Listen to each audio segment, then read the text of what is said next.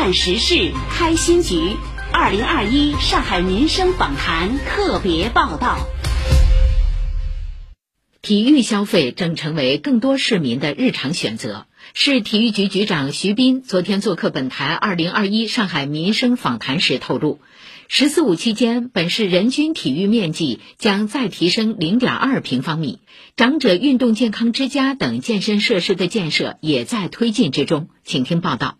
随着健身走俏，不少市民感觉现在预约场地比较难。事实上，“十三五”末，上海的人均体育面积已有两点四平方米左右，而到“十四五”，这个数据有望提升到两点六平方米。徐斌表示，今年市政府实施工程中，包括新建市民健身步道八十条、市民益智健身院点六百个、多功能运动场八十片。“十四五”期间，我们将继续拓展市民身边的体育健身空间，应该说上天入地啊。在公园、绿地、沿江沿河建设嵌入式的体育设施，同时利用屋顶、地下空间、闲置用地，利用旧区改造和城市更新项目，因地制宜的布局小型多样的健身设施。那就是五百万平方啊！按照上海的常住人口计算，场地面积提升后，通过先领消费券再预约的数字化应用场景，市民找起场地来将更容易。而在打造十五分钟社区体育生活圈之外，上海对于大型体育场馆设施的建设也一直没有停步。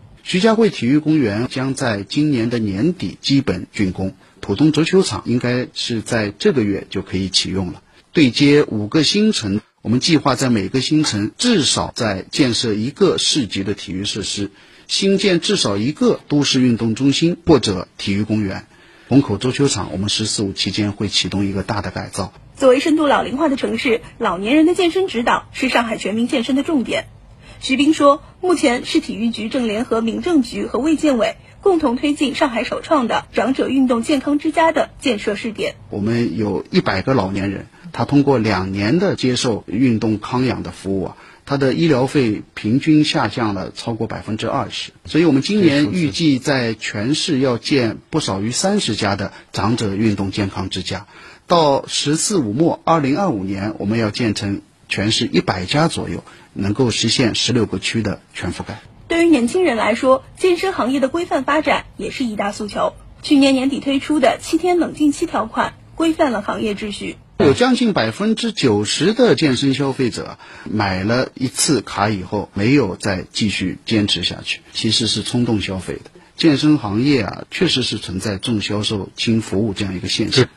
去年我们提出了七天冷静期的这样一个条款，今年一季度啊，一共有七百零五位消费者得到了全额退款。无论是老年人、年轻人还是青少年，不同年龄段的人群都需要动起来。徐斌在节目中呼吁：两千四百年前呢，医学之父希波克拉底他说过一句话：“阳光、空气、水和运动是生命和健康的源泉。”我想对市民朋友说的就是，让我们一起运动起来，趁时光正好，岁月不老，我们不要辜负每一个当下。以上由记者张怡莹报道。